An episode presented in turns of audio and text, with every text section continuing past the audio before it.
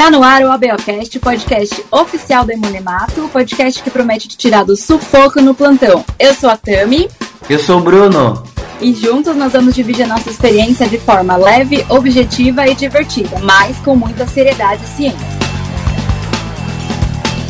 Sejam todos bem-vindos e bem-vindas. Hoje nós vamos conversar sobre uma técnica de monemato bem importante, que requer muitos cuidados ao ser realizada, que são as titulações. Então hoje a gente vai conversar de forma bem objetiva e clara, para você entender bem essa técnica. Mas Bruno, antes, vamos lembrar o pessoal do nosso grupo lá do, do nosso grupo de apoio, né? Lá do Apoia-se, é, apoia-se barra ABOcast. Seu apoio é muito importante pra gente, vai garantir que o nosso trabalho né, de comunicação e educação científica alcance cada vez mais pessoas né, no Brasil inteiro, com mais qualidade e diversidade nos nossos assuntos, com mais convidados, né? A partir de 10 reais mensais, você pode virar um apoiador, virar um ABOcaster também e ter muitos benefícios, né? Né? Para você vai poder participar de um grupo, um grupo exclusivo com a gente, participar da gravação do episódio, tirando dúvidas, mandando perguntas e vai ter até episódio extra com caso clínico, hein? Então entra lá no apoia-se barra e vai conferir. Isso mesmo, Tami. Que le... Pessoal, aproveitem e interajam com a gente, apoiem a gente, porque a gente quer cada vez mais trazer mais conteúdos para vocês, discutir com vocês. Queremos ter a opinião de vocês também para saber quem vocês querem aqui, o que, que vocês querem saber no meio da, da, da, nossa gravação. Participem da nossa gravação também, é muito legal, pessoal. Participem. É isso aí, então bora falar de titulação. Titulação também, mas a gente acabou de falar de como que a gente vai fazer para, depois de formado, fazer uma pós-graduação, então já vou ganhar meu título? O que, que é isso? é, essa titulação eu acho que é mais fácil de ter, né, Bruno? É, mas é essa que a gente vai falar hoje. O que, que é? Titulação de, do quê? De nematologista? Não, é? não, não é essa titulação titulação, não. Essa, essa, titulação que a gente vai falar hoje é do teste, né? De titulação, de titular anticorpo, né? Em uma amostra de, de soro, de plasma, ou até na hemácia mesmo, né? Ali quando a gente tem um TAD positivo, a gente pode fazer essa, essa quantitação, né? A gente pode. É um teste quantitativo para determinar a concentração do anticorpo na, na amostra, né? E, ou para a gente comparar a força de expressão de um antígeno em, em amostras de hemácias diferentes, né? E como que a gente pode aplicar aplicar, Bruno, esse, esse, teste? Em quais casos? Ajuda a gente aí. Então, Tami, é, como você falou, né, é um método quantitativo, ou muitos falam que é um método semi-quantitativo, porque a quantidade de anticorpo é difícil você fazer como se faz uma dosagem de, sei lá, de é, glicose no sangue, né? Você tem lá uma quantidade, né? Eu tenho 90 miligramas por decilitro, né, do sangue do indivíduo, tem aquela quantidade de glicose. Mas vocês percebem que do anticorpo não tem isso, né? Pode ser até que exista, né, tem alguns alguns aparelhos que fazem esse tipo de quantificação, mas a gente no laboratório no dia a dia não precisa ter um, ter um, um equipamento que faça essa dosagem super correta, né? Que você saber quantas unidades de anticorpo que você tem ali. A gente faz isso de uma forma semi-quantitativa, que é na forma de titulação. Então a gente faz título, né, Tami, para, né, a gente fez lá quando a gente começou o nosso curso, né, fazer titulação na aula de química, fazia, né, fazia titulação. E daí quando a gente partiu para nossa para análises clínicas, a gente verif, a gente também também acabou vendo que isso é importante em imunologia, né? E aqui na imunemato, para a gente também é muito importante a gente saber o quanto de anticorpo ou estimar o quanto de anticorpo que tem ali, como você falou, no soro, no plasma, ou também avaliar a potência da, daquele antígeno, a expressão daquele antígeno no hemácia. Então, a primeira aplicação e a que a gente mais usa é para você estimar a quantidade desse anticorpo. E uma coisa muito interessante é no caso de mulheres grávidas, imunizadas, geralmente mulheres com anti-D ou as mulheres que utilizam né, a antiglobulina RH, tem que fazer um acompanhamento para saber o quanto de anticorpo está está circulando nela. Então imagina que essa mulher ela é imunizada com anti-D e tem a possibilidade dela ter um filho positivo, né? Imagina que ela é, ela é ONEG e o marido é O positivo. Então tem a chance, né, de, na, de, de ela dar luz a um, a, um, a um bebê que seja positivo. Então, já que ela tem esse anticorpo, vamos saber quanto de anticorpo que tem que ter. A gente verificou na, na bebê e ela diz que um título, né, de 16, né, ou maior que 16 já é perigoso, ou seja, essa quantidade já pode ser perigoso. E deve ser acompanhado essa grávida, né? A mais ou menos a partir da 18, é, 18 semana em diante, deve ser testado para saber a quantidade desse anticorpo. Então, essa é uma forma, né? Que você vai quantificar mais ou menos quanto de anticorpo que tem ali naquela amostra dela, para saber se isso vai ser, é, vai ser perigoso ou não para o feto. Uma outra, um outro exemplo também é você caracterizar anticorpos de alto título e baixa avidez. Para alguns antígenos de grupo sanguíneo, quando anticorpos contra eles, por exemplo, tido Rogers, o antígeno CSA, e do John Milton Heng também, é, geralmente são anticorpos que eles têm títulos muito altos, ou seja, esse anticorpo ele vai estar em grande quantidade, porém tem uma baixa avidez, ou seja, ele gruda ali no, no, no antígeno, na hemácia, de uma forma meio capenga, né? Não muito forte, então demora muito tempo até se grudar. E quando você está ali com uma dúvida, ah, será que pode ser um anticorpo contra do Roger? Você vai lá na literatura e vê. Esses anticorpos são de alto título e baixa avidez. Então você titula. Quando você vê lá que esse título vai ser extremamente alto, né? Que a gente fala, né? A gente vai ver numa escala, é, numa escala, né? É, é, né? Que ela vai de 2, 4, 8, 16, vai estar tá lá em 1020, 1024, 2048. É um título muito alto. Então isso pode, pode ajudar você a caracterizar anticorpos contra é, esses determinados antígenos que têm essa característica. É, Bruno, e às vezes você nem precisa ter uma hemácia que tenha esse antígeno, né? Com esse, fazendo a titulação, ele já vai te dar uma dica, né? Ah, esse anticorpo uhum. tá com uma, um alto título, né? Então, a chance de, de ser um, um Tido Rogers ou, né, o, o, o CSA ou John Milton, é, John Milton Helming, como é que é? John Milton Heng. É,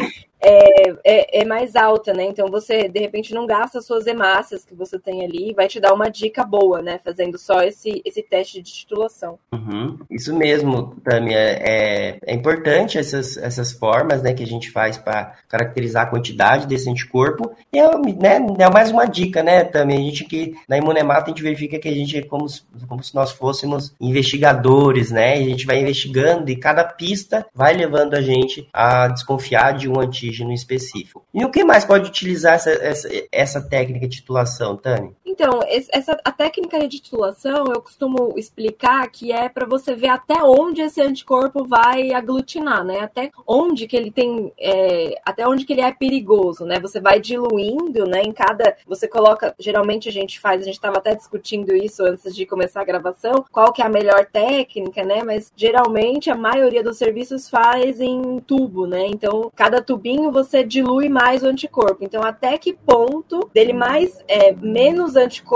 vai é, aglutinar, né? Então, é basicamente a ideia da titulação é essa. E um outro uma outra aplicação, né, que a gente também vê bastante, é na titulação de anticorpo anti-A e anti-B em aférese, né, de plaqueta. Né? Então, nas aféreses é, O, você faz a titulação de anti-A e anti-B para ver é, o, o, quão perigoso é aquela, aquela férese, né, aquela férese de plaqueta para um paciente A ou B, né, que às vezes é tão difícil a gente achar, é, a gente ter disponível, né, é, plaqueta que a gente tem que mandar incompatível. Então, principalmente para paciente pediátrico, né, eu acho que é importante a gente ter essa titulação para essa titulação de anti-A e anti-B para mandar com mais segurança, né. Pois é, também a férese tem um volume muito grande, né? Sim. Então, a gente até viu, né? A gente comentou também dos trabalhos que a gente viu no EMO, e teve um trabalho que, que, que né, que avaliou essa titulação de todas as aféres ISO que eles coletavam. A gente tem que imaginar que o doador que mais tem no, no banco de sangue é o doador O. E tem doadores O que tem títulos de anticorpos perigosos, como a Tami falou, né? Que são títulos muito altos, por exemplo, tem um título de anti-A de 1 para 1024. É um título perigoso, então a gente não passaria essa, essa, essa férise, que tem um título alto de anti-A, para um paciente que seja A ou que seja AB. Então, é uma forma de você proteger esse paciente. Eu lembro que quando eu, eu, eu a gente recebia férias, né? Quando eu trabalhei num hospital pediátrico, eles consideravam todo título acima de, de 100 era perigoso. Sim, então, é. que era abaixo de 100, a gente passava daí, mesmo que não fosse isogrupo. Quando o título era acima de 100, estou dizendo 100 ou 128, que é o que a gente usa, né? Mais especificamente 128, essa férias então era bloqueada para quem não era era isogrupo, ou seja, para quem não era AO. Sim, é, é importante a gente ter isso em mente para reduzir o risco de hemólise passiva, né, Bruno? Que esses, esses anticorpos podem, como eles estão bem concentrados na, na, na plaqueta puraferes, né, eles podem é, causar, né, uma hemólise no, no, no, paciente que é, que é A ou AB ou B, enfim, dependendo do, do, do tipo do paciente. E outro trabalho bem legal também do pessoal lá da Colsan, que eles, eles compararam, né, duas técnicas de para fazer essa titulação, né? Então eles fizeram da técnica em tubo e na técnica de, de fase sólida, né, que é usando o NEL. Então eles, eles tanto compararam o tubo com a microplaca quanto fazer manualmente, né? Porque é um, é, um, é um trabalho bem manual que a gente tem que fazer. Inclusive, a gente vai até falar sobre o cuidado que você tem que ter ao fazer essa, essa pipetagem, né? E na, na, no, na técnica automatizada, usando a, a Imucor, né? Da, da Fresenius ali. Então, foi a, a Tati que fez esse, esse trabalho, eles publicaram, acho que eles levaram até pro Emo, Bruno, esse, esse trabalho. Eu não lembro em que ano que foi. Acho que foi 2020, 2021, não lembro. Mas é, eles falaram que os resultados que eles fizeram entre as duas técnicas, né, foi, foi similar. Mas ainda assim, o equipamento automatizado é, é, apresentou vantagens, né, porque sobre a técnica em tubo, porque o tempo do teste foi menor, a interpretação é menos subjetiva, né, tem mais consistência e você pode ter a reprodutibilidade do, dos resultados, né. Muito legal isso, né, Tami? Sim. A Tami até, Tami, eu vou, vou dar uma quebrada aqui, porque agora a pessoa tá, deve tá pensando, como que eu faço essa titulação, né? Aí o pessoal lá da Colsan fez no equipamento automatizado. Sim. Mas eu não tenho isso. Como que eu vou fazer? Pessoal, titulação dá para você fazer de uma forma extremamente simples. É importante, como a Tami falou, ter os cuidados para fazer a titulação. E quais são os cuidados? O primeiro cuidado é, é ter você ter o, o, uma forma correta e adequada de pipetar. Então, o que você precisa ter? Você precisa ter uma pipeta bem calibrada e pessoas que saibam fazer a pipetagem de uma forma correta. Então tem várias técnicas né, de você fazer a pipetagem correta. É importante que você deixe esse tipo de procedimento ser, ser realizado por alguém é, bem treinado, ou que você treine a forma de fazer pipetagem. Uhum. Então você precisa de uma pipeta. Geralmente, como até a gente viu também como é recomendado pela ABB, é que você consiga fazer uma titulação com volumes grandes. Então, por exemplo, não vai fazer uma titulação ali só com 50 microlitros. Tente fazer com 200 ou 500 500 microlitros, né? Eu geralmente faço com 200 também, é a forma que, que eu fiz e que eu, que eu fazia bastante. Então, como que eu faço essa titulação? Partindo aí que minha pipeta é de 200 microlitros. Eu tenho uma pipeta de 200 microlitros na, né, ali na minha agência transfusional, como que eu posso fazer? Então, você vai separar ali 10 tubinhos, e esses 10 tubinhos, né, eu tô falando da técnica padrão ouro, que é em tubo, você vai pegar esses 10 tubinhos e você vai anotar ali. Você vai ter o tubo número 1, em que você vai colocar ali o seu soro, é, o seu soro puro, puro, o tubo número 2, em que você vai fazer a diluição 1 para 2. Como que é a diluição 1 para 2? Você vai pegar uma parte do que eu, do que eu tinha naquele, uma parte daquilo que eu tinha, né, no, no meu tubo 1, que são esses 200 microlitros, e mistura ali com outros 200 microlitros de salina. Pode, Bruno, eu posso usar lis, eu posso usar outro tipo de, outro tipo de, de salina potencializador ou potencializador? Não é recomendado. O que é recomendado que você utilize mesmo uma salina mesmo, ou no máximo um PBS. Então você vai pegar essa salina e você vai pegar 200 do puro, 200 da salina e mistura. Vai dar uma homogeneizada. Eu tinha uma base, pessoal. Não sei se é torque, mas eu fazia 10 vezes. Eu fazia o que a gente fala de up and down, né? Pra cima e pra baixo com a, com a, com a pipeta, 10 vezes. Pegar então, cuidado para não fazer bolha, né, Bruno? Também. Isso, pra não fazer bolha. E daí eu vou ter os outros meus tubos, né? Todos os meus tubos, né? Que eu tenho o tubo do número 1 até o número. Tubo número 1, 2, 4, 8, 16, 32, 64, 128. Vou até o, por exemplo, 2048. Cada um desses tubos eu já pré-pipetei dentro de cada um os 200 microlitros, né, da, da minha salina. E venho passando esse meu soro que vai diluindo. Então, peguei ele puro, passei no 2, passei no 4, passei no 8 e assim por diante. Pessoal, sempre é muito, uma coisa que a gente prestava muita atenção é que você faça a pipetagem bem no fundo do tubo. Evite com que você pipete e deixe escorrer pela parede do tubo. Sempre faça bem no fundo do tubo para que você não perca nenhum volume. Até quando você for passando de um tubo para o outro, é recomendado que você troque de ponteira. Bruno, eu não troco de ponteira. Pode ser que não dê, não, não, não dê problema nenhum, mas isso é uma recomendação da BB que você troque a ponteira a cada diluição que você faça, até você terminar. A última, você dispensa no, no, no tubo que você não vai utilizar, porque pode ser que você continue essa diluição ainda, de 2048 para frente. Se o anticorpo for muito forte, né, Bruno? Se for muito forte, você guarda, você não tem que fazer de, de, de novo. Uhum. E daí, sobre esses tubos, ou você transfere daí para um, um outro tubo, você pode fazer a técnica que você faz, por exemplo, ó, eu quero titular anti-A. Então, eu vou fazer a me, basicamente a mesma técnica que eu faço para fazer uma reverse, né? Considerando que o meu diluído é como se fosse o meu soro ou plasma e a hemácia A1, a hemácia que você tem, que você, que você quer descobrir ali se tem um anti-A ou não. A hemácia então, comercial mesmo, né, Bruno? Pode ser hemácia comercial. Então você vai pegar uma gotinha dessa hemácia comercial, né, com, é, com a quantidade ali, a, a, mesma quantidade que você utiliza do, do antissoro, né? No caso, utilizaria 100 microlitros, que seriam as duas gotas. Então, seria uma gotinha ali. E daí você deixa, é, por exemplo, eu deixava 15 minutos na bancada, centrifugava e verificava ali se tem ou não aquele anticorpo. Ah, Bruno, se eu quero verificar o anti-D que você falou, o anti-D não precisa da fase da antiglobulina humana? Sim, precisa. Você vai fazer da mesma forma. Você vai colocar ali a hemácia, você vai colocar 37 graus. Como você não está utilizando potencializador, potencializador, isso aqui é importante lembrar, Tami. Como você não utiliza potencializador, você pode deixar ali para ele incubar de meia hora ou até uma hora incubar. Sim. E aí você faz as lavagens, coloca o soro de cumbis e faz a leitura. Então, se é um anticorpo que você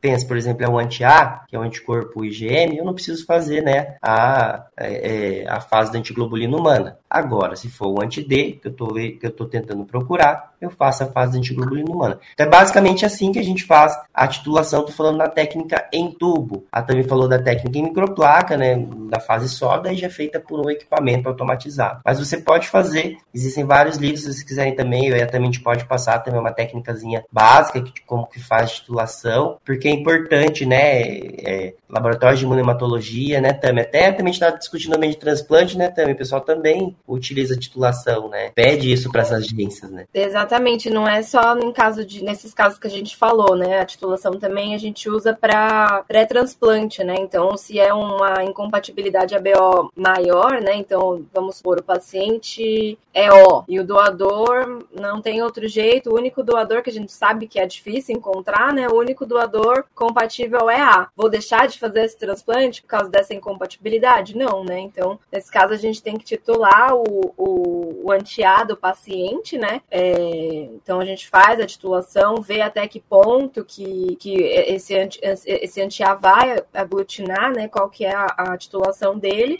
E aí, o, a equipe equipe, né, vai ver qual que é a conduta que vai ser feita para receber esse transplante, né? Então, é, tem alguns caminhos, né, para diminuir esse título de anti-A circulante. Então, é, pode o, o paciente pode receber uma plasmaférese, né? Então, ele vai receber o plasma AB para dar uma diluída nesse, nesse anti-A, né? É uma opção. É, pode receber também, é, que a gente estava comentando, né, Bruno? É, o plasma que tenha Plasma secre... de indivíduo secretor, né? É, de indivíduo secretor, porque esse indivíduo secretor ele vai ter o antígeno A e o, anti... o antígeno B, né, circulante, e aí vai acabar absorvendo, né, esse, esse, esse título, do, esse anticorpo anti-A e vai diminuir o título, né? Ou uma última opção, né, dependendo da forma que foi coletada essa medula, geralmente a gente faz é, esse procedimento em medulas que são coletadas em centro cirúrgico, né, ou seja, diretamente do, do osso ilíaco, ou seja lá como for, é, a gente faz a deseritrocitação, ou seja, a gente tira as hemácias, né? É um procedimento que eu já fiz em, em laboratório, é muito trabalhoso. Você deixa ali a medula é, realmente sedimentando a hemácia, você tem que ter um, um puta de um cuidado, então é bem, bem complicado, né? Só em último caso, né? E geralmente só se faz com a medula óssea de centro cirúrgico mesmo. Mas então a titulação também ajuda em casos de TMO Incompatível, né, Bruno? Sim, é bem interessante também. É, é, eu fiz isso muito também em um hospital de transplante é, infantil, então, né, então a gente já fazia. O paciente, a gente sabia que ele é, tinha essa incompatibilidade, né? A gente fazia titulação. Se o título era muito alto, daí a equipe médica entrava em um acordo, falava, vamos fazer a plasmaféres para fazer uma diluição desse anticorpo. Então eles faziam esse procedimento, como a Tami falou, ou você, né, quando você faz aquela, aquela plasmaféres, né, aquela, aquela aférese de troca, né, você tira o, o, o plasma dele que tá com o anticorpo e repõe o outro sem anticorpo. Por exemplo, um paciente que é A, você transfunde nele, né, nesse momento, um plasma que é AB. E uma forma mais eficiente ainda é o que a Tami falou, né, a gente sabe que os antígenos ABO podem ser secretados e podem estar no plasma. Então, a gente sabe que aquele plasma que foi transfundido tem esse antígeno A ali circulando, ele pode absorver o anti-A. Então, é uma forma muito mais eficiente. Então, a gente faz, então faz, a equipe médica faz a plasmaférese e fala, o paciente fez plasmaférese. Hoje, amanhã de manhã, vocês refazem, então, o título para saber se esse título diminuiu ou não. E mesmo assim, pessoal, tem outras condições também que o paciente pode ter um efeito meio que rebote, sabe? Que às vezes o título dele baixa, mas às vezes sobe muito rápido. Então é importante fazer esse monitoramento o mais rápido possível, para que esse efeito rebote não aconteça, né? Não aconteça e você não consiga fazer é, nesse transplante com esse título baixo. Então isso pode acontecer também. Eu já vi um caso desse. Então você faz o procedimento, depois espera muito, daí vem esse rebote, né? O organismo, né, tem essa reação, né, de, de produzir o anticorpo que ele está perdendo, né? Então, acho muito interessante também essa capacidade né, da titulação. Você receber lá um pedido do pessoal do transplante para que você titule o anticorpo desse, é, desse paciente. E o que mais, Tami, que a gente pode usar? A gente também trabalha com titulação para fazer controle da, de qualidade de reagente, né, Bruno? Quando chega o reagente ali, a gente recebe o anti-A, o anti-B, por exemplo, é, por lei, né, a gente tem que fazer o controle do, do lote. Então, a gente também tem que titular, né? Sim. É, a gente faz, né, então tem um, um né, um recomendado pela, pela pelo Ministério da Saúde, por exemplo, que o anti-A, se você testar esse, esse anti-A que você recebeu de remessa do determinado fabricante, você testar com uma hemácia A1 que tem um título de pelo menos 256. Se tiver abaixo disso, não passou no controle de qualidade. A empresa tem que te mandar um outro reagente que, que esteja dentro dos padrões recomendados. Se tiver acima, passou no controle. Ou tiver 256, o controle de qualidade está ok. E aí, pessoal, vocês fazem o controle de qualidade ou não? Todo mundo faz ou não? É, tem que ser feito, né, Bruno? É, isso aí é, é lei, né? Não, é claro que você não vai fazer com todos os antiás, mas o lote que você recebeu, você faz. Tem que fazer toda vez que recebe, né? Quem trabalha em controle de qualidade sabe como é que funciona isso. Isso, pessoal, é bem importante. Vejam isso. Para quem ainda não faz ou para quem tem dúvida, é importante que vocês façam controle de qualidade, né? Para que não, não tenha né, é, nenhuma surpresa na hora de fazer ali, você tem alguma incompatibilidade BO, porque né, o reagente que você recebeu não está funcionando adequadamente. Então, é uma forma da gente, da gente utilizar a titulação, né, Tami, no controle de qualidade de reagentes. Anti-A, anti-B, anti-AB, anti-D, que você Sim. receba. Sim. E, Bruno, vamos falar um pouquinho, para acho que é uma dúvida de uma grande maioria, de como liberar no laudo, né? Porque eu faço a titulação ali, vamos supor que eu faço a titulação numa gestante ou até num caso de TMO, e como que eu libero esse, esse laudo, né? Eu libero um para 256, eu libero só o 256. Eu sei que tem outra forma também, que a gente estava também discutindo antes de, de ligar a gravação aí, a gente estava falando do, do March, né, Bruno, que também é uma opção que a ABB demonstra, né, pra gente, que a gente uhum. pode liberar. Então tem várias padronizações, né? Como é que você faz? Como é que é a sua experiência nisso? Então, Tami, é, a gente utiliza então a forma como você falou mesmo, né? Você faz as várias diluições e vamos ver até onde que aglutina. E até onde aglutina, qual que eu vou ver? Eu vou ver essa aglutinação, tipo, até quando deu três cruzes, até quando deu pozinho, até eu ver a última? Não, pessoal. A gente vai fazer essa avaliação e verificar, verificar visualmente até onde deu a reação de uma cruz. Aonde parou a reatividade de uma cruz é aonde vai ser o título que você vai liberar no seu laudo. Então, por exemplo, estou fazendo e daí deu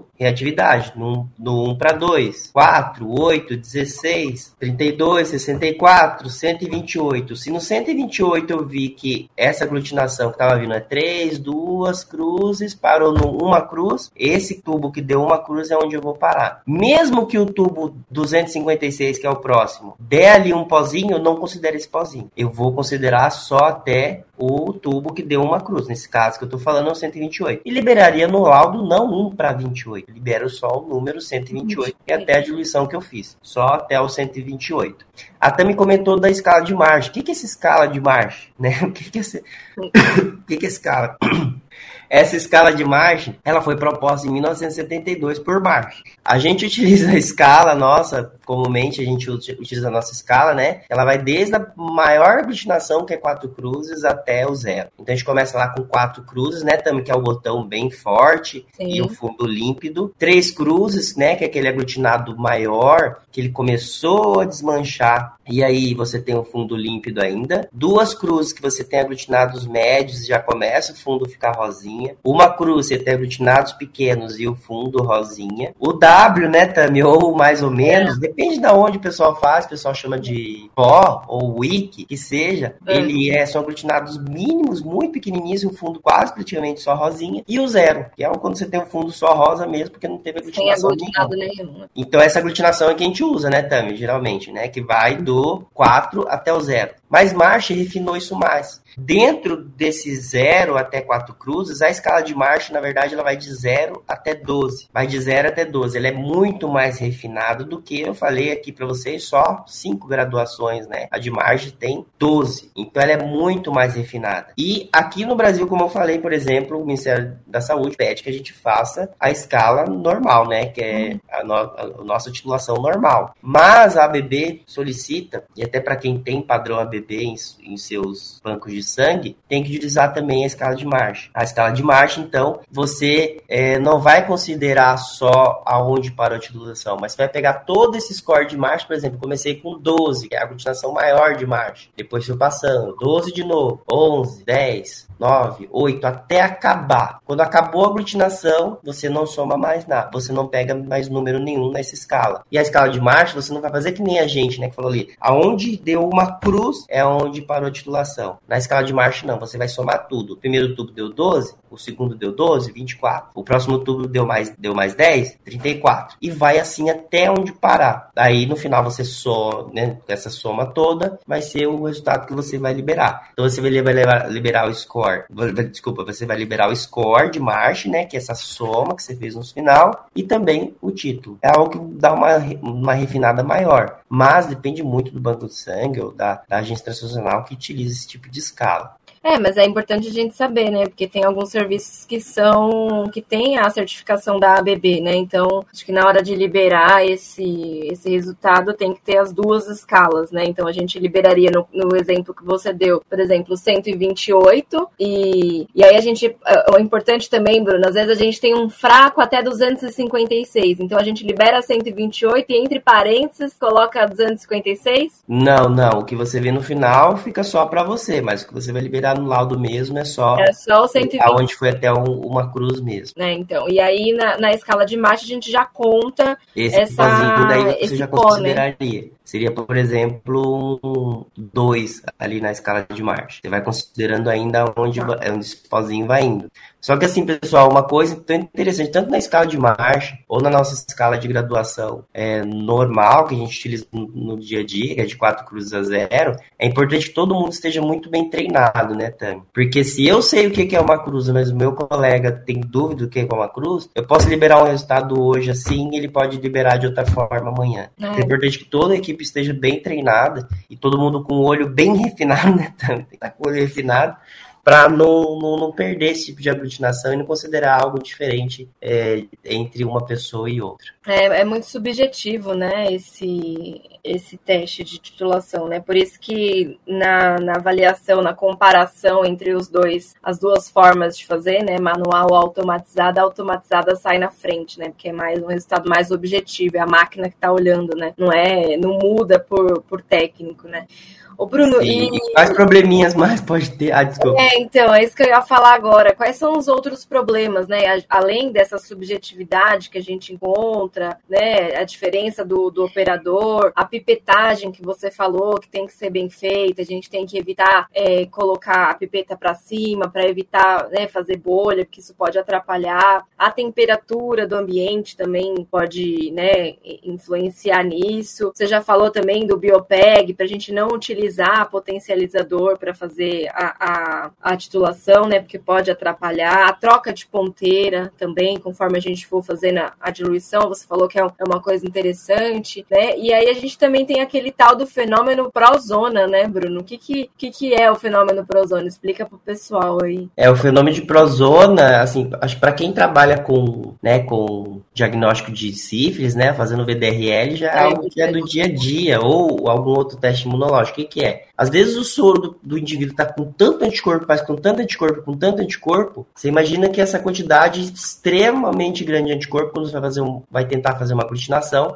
esses anticorpos eles cobrem inteiramente a hemácia, mas só que não grudou ali de uma forma tão ávida e tão potente, tão rápida, que não deu tempo de fazer ponte entre uma hemácia e outra. Então você não enxerga a aglutinação. O anticorpo ele tá ali, ele grudou na hemácia, mas ele cobriu ela toda mas não fez ponte entre elas. E aí você não consegue enxergar a aglutinação. Para que você verifique a aglutinação, você precisa ter uma equivalência de antígeno e de anticorpo. Tem, uhum. tem, que estar tá dentro da balança. Não pode ter muito anticorpo em relação a pouco antígeno e nem pouco antígeno em relação a muito anticorpo. Você tem que ter uma quantidade bem equivalente. Pode ser que você consiga essa equivalência só durante uma diluição. Então você vai ver o tubo 1, é, o tubo 2, né, 1 para 2 não aglutinou. Aí você fala, ih, nem tem anticorpo aqui. Mas aí você vai ver lá no tubo 8 tem aglutinação. É por que, que isso aconteceu? Isso aconteceu porque você diluiu o anticorpo e agora está na equivalência. Agora começou a ter aglutinação. E daí você vai ver, no 8 vai ter, no tubo 16, no tubo 32 e assim por diante. Então até é recomendado que você é, verifique a aglutinação de, de, eu digo, né, dessa ideia do maior para o menor, né? Eu começo no 1024, daí eu venho pro 512 e venho descendo. Porque às vezes você vai olhar, né, do 1, do 2, e você não vê a aglutinação, você acha que não tem anticorpo ali. Não é que não tem anticorpo, é que o anticorpo ele tem uma concentração tão alta que ele dá um falso negativo. É. Então isso é muito importante, pessoal. Vocês estudem isso, vejam, procurem o que, que é o fenômeno de prozona, porque isso pode acontecer na titulação. E é algo muito importante, né, pra gente não, não imaginar que não tem anticorpo. É simplesmente um falso negativo ocasionado por um excesso muito grande de anticorpo naquela amostra. É isso, Bruno. Tem que ficar, tem que pensar em todas as possibilidades, né? A gente sabendo de tudo isso, a gente consegue é, ter respaldo, né? A gente consegue cercar todos os possíveis problemas. Uma outra coisa importante que eu acho que é legal falar é quando a gente for, por exemplo, titular um anti-D de uma gestante. Então,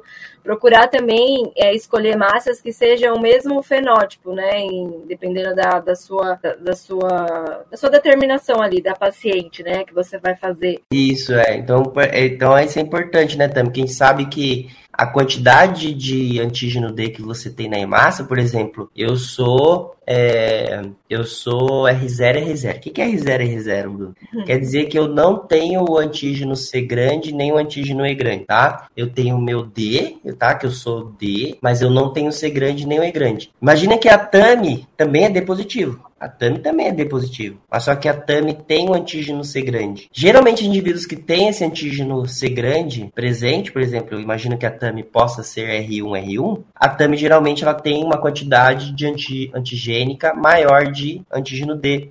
e isso varia de aplótipo para aplótipo. Então a gente sabe que os aplótipos, dependendo de qual aplótipo você é, por exemplo, se você tem um C grande ou o antígeno E grande, a quantidade de antígeno D ela vai ser interferida adquirida. Você pode ter mais ou menos antígeno D. Então, como que eu vou testar hoje, né, com a hemácia do Bruno, né, o anti-D da paciente com a hemácia do Bruno, é. que tem pouco antígeno D, e depois amanhã eu testo com o Datame, que tem mais antígeno D. A aglutinação do Datame vai dar maior. Então, você tem que ter um padrão. Se você testou hoje com essa hemácia, que é desse determinado aplótico, né, DRH, se eu vou fazer no mês que vem, se eu vou fazer na semana que vem, você tem que usar o mesmo aplótipo sempre. Tem que ter esse padrão, né, Tami? Senão você vai, vai acabar é, é, analisando de forma diferente. A gente sabe que tem essa diferença, né, de antígeno D, de, de, dependendo do fenótipo RH. Exatamente. É, e não precisa saber o aplótipo, né? Ah, como é que então vou ter que saber o aplótipo do, do da, da hemácia? Não, é só você usar a mesma, né? É, ué, você vai ver no painelzinho, né, Tami? Uhum. Não negligencie, né? Você recebe, né, a hemácia quando você recebe, você compra, vai vir lá, né? Essa massa aqui, ela é R1, R. Essa massa aqui, ela é R1, R1. Você fez agora esse mês, no, no outro mês que você for fazer, utiliza aquela mesma. Você vai, ah, eu vou ver essa aqui mesmo que eu usei da outra vez, R1, R1. Vou usar de novo R1, R1. Para não ter essa, essa discrepância, né, Tami, de resultados.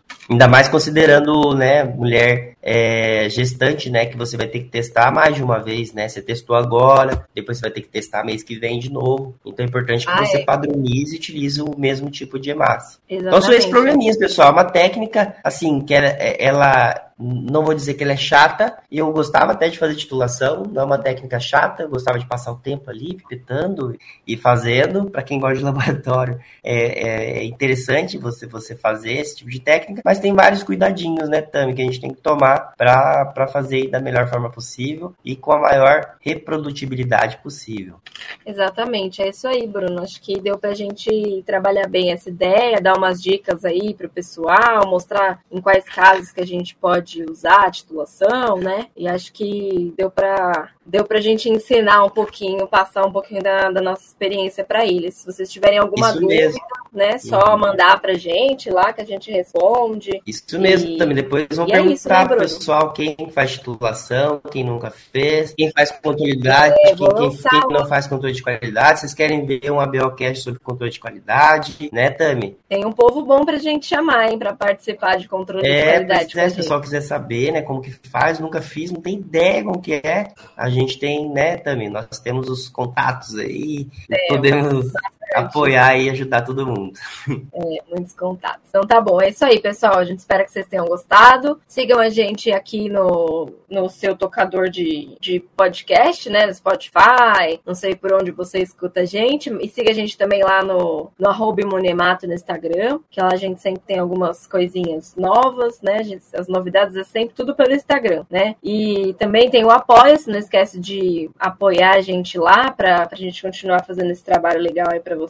É, Apoia-se barra Beocast. É, então, se vocês querem também qualquer coisa que a gente citou aqui, é só mandar um e-mail lá, o contato imunemato.com.br ou um direct lá pelo Instagram. E é isso, Bruno. Obrigada aí por mais um, por essa parceria, né? Por mais um episódio. Obrigada pro nosso editor. E é isso. Até o próximo episódio do ABOcast. Até a próxima, pessoal. Tchau, tchau.